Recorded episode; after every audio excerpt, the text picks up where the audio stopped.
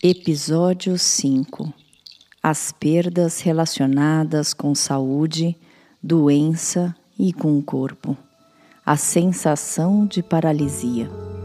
Adoecer não é processo fácil, pois nos lança em um lugar do desconhecimento puro de ter de lidar com várias restrições e limites que são impostos de uma hora para outra sem aviso prévio e absolutamente contra nossa vontade.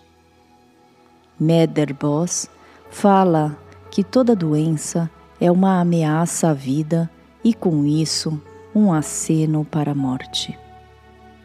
Somos obrigados a lidar com o novo indesejável e nos damos conta das nossas próprias limitações e sobre o quanto somos frágeis e vulneráveis. Pelo dicionário, vulnerável é aquele que foi ferido, sujeito a ser atacado, derrotado, frágil, prejudicado ou ofendido. Penso que quando adoecemos, nossas defesas ficam frágeis. Mas como é possível se proteger da doença se ela nos convoca a olhar para o limite de ser um humano. A doença assume características do vilão da história, o inimigo que só temos olhos para ele, pensando em como destruí-lo. E mais uma vez, te convido a pensar, a olhar para a ferida e para os recados que seu adoecimento te propõe a trilhar.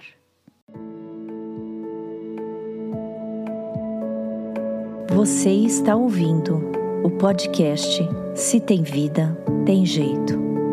Eu sou Karina Okajima Fukumitsu e convido você a compartilhar comigo o caminho do acolhimento.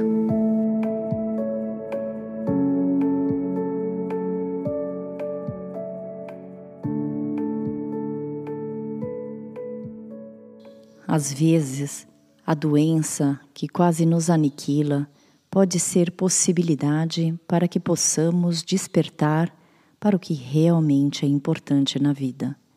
E costumamos não prestar atenção. Sim, somos seres limitados.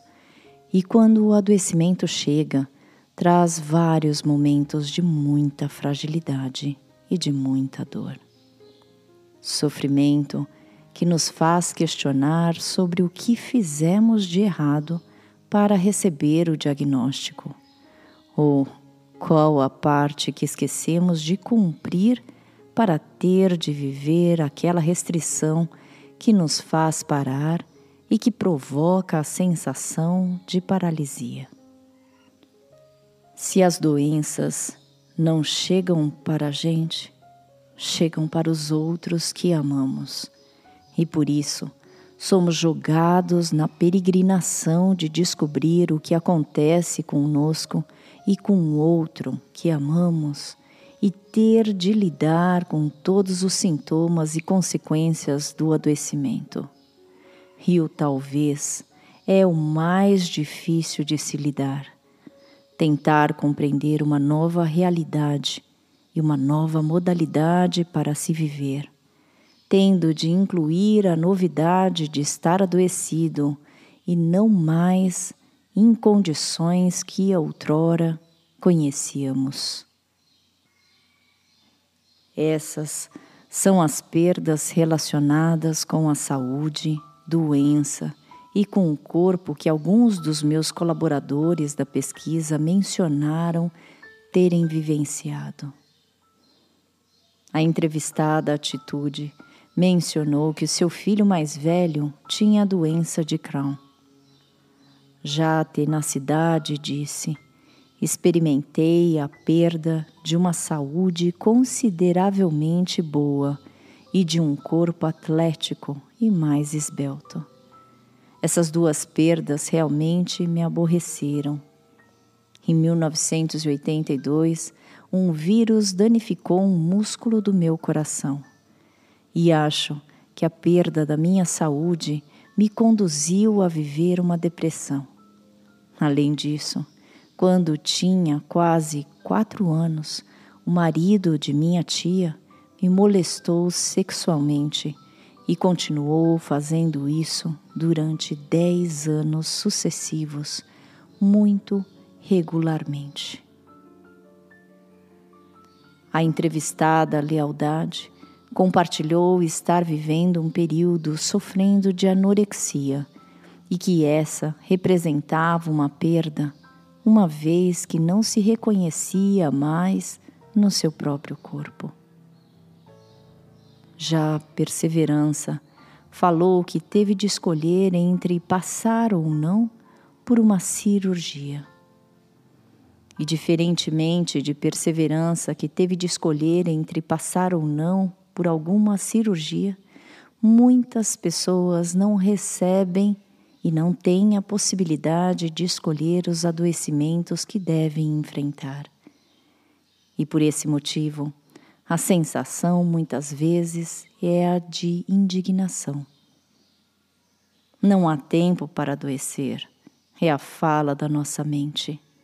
Mas a fala do nosso corpo diz: Mas eu não dou conta de tudo e quem sabe se eu adoecer, você presta mais atenção em mim, ou melhor, em você. Você já adoeceu? Ou conhece alguém que ama que adoeceu e viveu as incertezas se haveria a possibilidade de recuperação?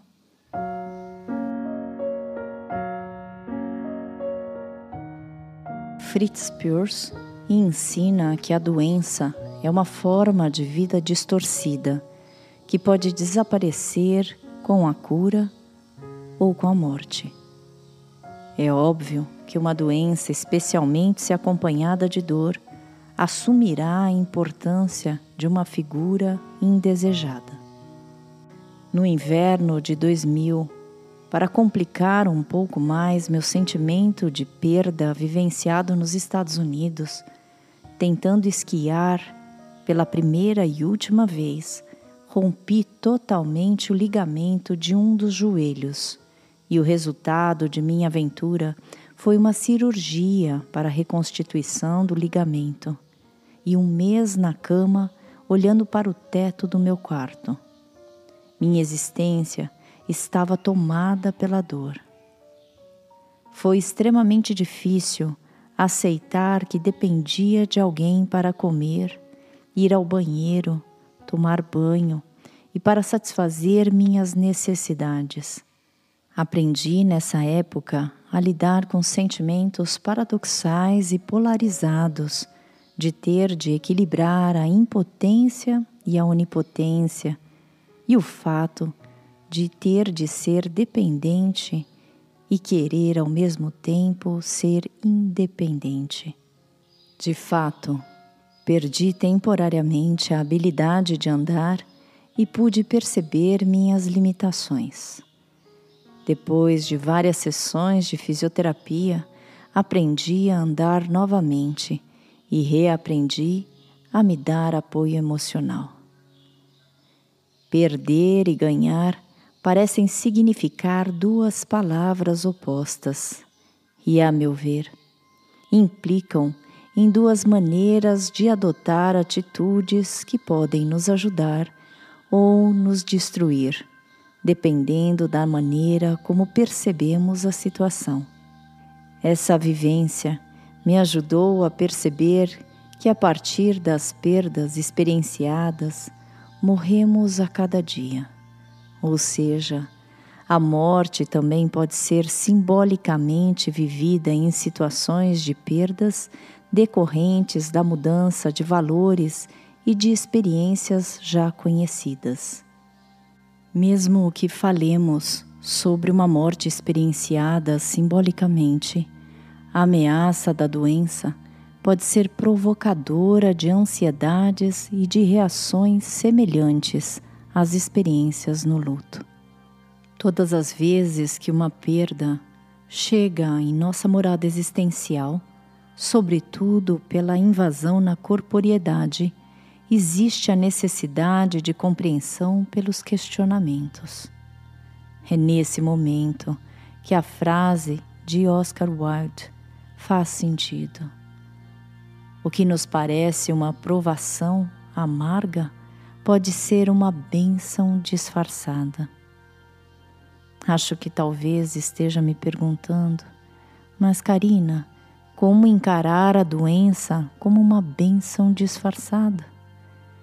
E te respondo que o primeiro passo é encarar e aceitar o que te acontece, até porque talvez seu próprio corpo esteja te convidando para que olhe para si. Você não precisa concordar com o sofrimento causado pela doença, mas é necessário que encontre forças para suportar o adoecimento. Lembrando da frase de Jean Paul Sartre, o importante não é o que fizeram de nós, mas o que fazemos com o que fizeram de nós. Nos tornamos doentes mas não somos doentes. Quero com isso ressaltar que o adoecimento pode ser uma etapa da nossa história e que estar doente não significa ser totalmente doente. Além disso, como Monique Algras ensina, saúde e doença não representam opostos, são etapas do mesmo processo. Tenacidade é a colaboradora de minha pesquisa que ensinou que é comum as perguntas se direcionarem para a busca da razão das nossas perdas e sobre os motivos. Questionamos Deus, perguntamos para a natureza humana e para nós mesmos. Por que isso aconteceu? Por que aconteceu comigo essa experiência? porque tenho de perder a minha saúde. A entrevistada Lealdade disse ser a anorexia motivação para que pudesse tentar entender o que estava acontecendo com a sua vida e que, a partir de seu transtorno alimentar, começou a investigar o que não gostaria de comer mais e que não comer seria uma forma de se punir. Deparar com uma experiência de perda implica em lidar com uma situação diferente, que requer mudanças em relação ao velho conhecido para o novo diferente.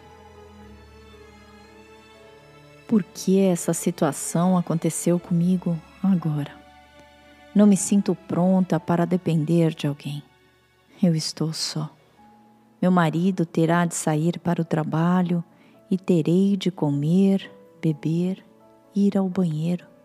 O que farei se nem minhas necessidades básicas posso realizar sozinha?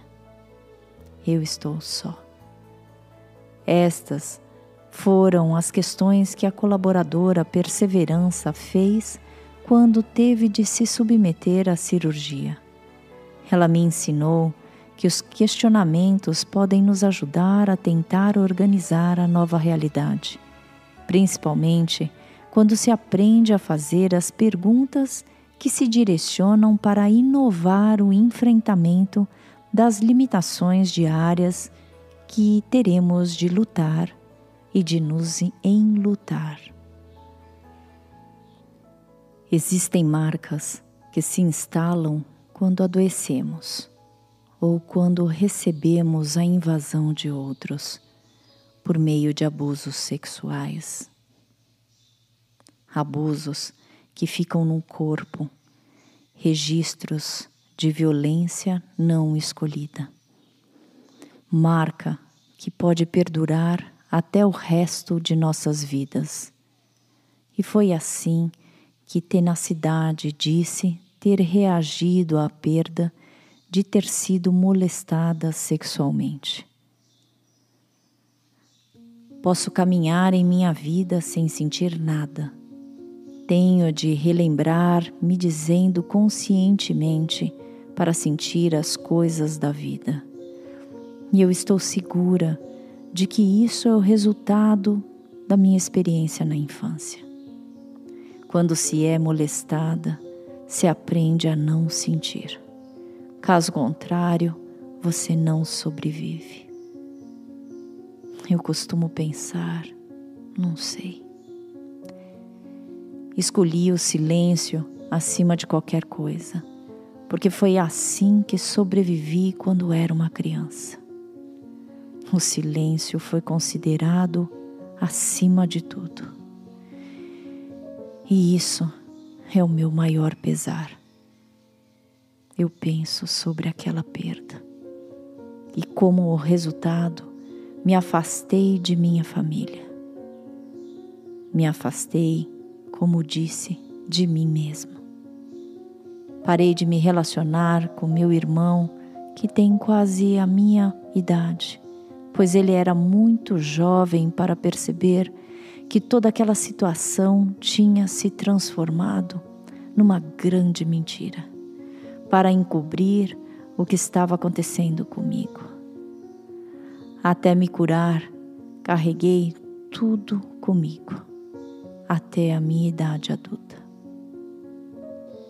Silenciar as dores e marcas do corpo pode aumentar o sofrimento, e por esse motivo, acredito que o sofrimento calado remudece a alma e engessa o coração. Por esse motivo, é preciso colocar em comunicação para que seja transformada a dor em amor e a situação desconhecida em conhecimento. Esse é o processo de extrair flor de pedra. Processo esse que te ajudará a lidar com a brutalidade que te impactou de uma hora para outra. Sinta-se abraçado pelas lindas palavras de Ryuki. A doença é o meio pelo qual um organismo se liberta do que lhe é estranho. É preciso então apenas ajudá-lo a estar doente, a ter sua doença inteira e a escapar dela, pois esse é o seu progresso. lembrando que quando fui acometida pela doença autoimune da inflamação cerebral, aprendi que o caminho da cura, como ensinado no documentário Rio, necessita não apenas em deixar de ter os sintomas por cinco anos, mas sim de estar em constante remissão. E o significado de remissão é o de se lembrar frequentemente da sua missão. Sendo assim, te convido a viver interinamente seu adoecimento e os abusos que aconteceram com você, para que você aprenda a se respeitar. Talvez seja esse o sofrimento uma maneira para que se liberte de várias situações que já não te servem mais e para que você possa aprender a se afastar do que é tóxico e do que não faz mais sentido para você. Você é uma história. Respeite-se e por esse motivo te convido a querer o que você quer, a ter o que você tem e a sentir o que você sente. Acima de tudo e apesar de tudo, continua.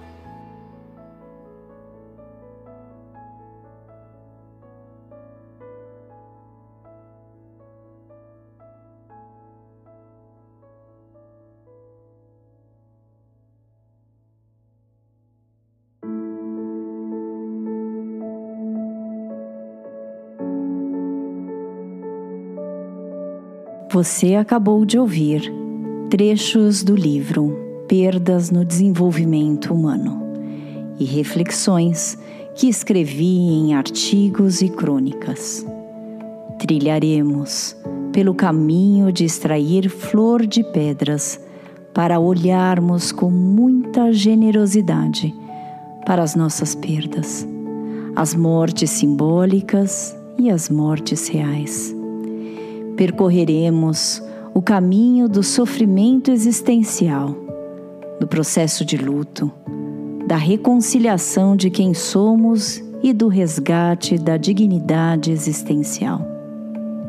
Vamos caminhar juntos nessa nova temporada de 10 episódios. Espero você todo domingo às 18 horas. Acesse karinafukumitsu.com.br. Se tem vida, tem jeito.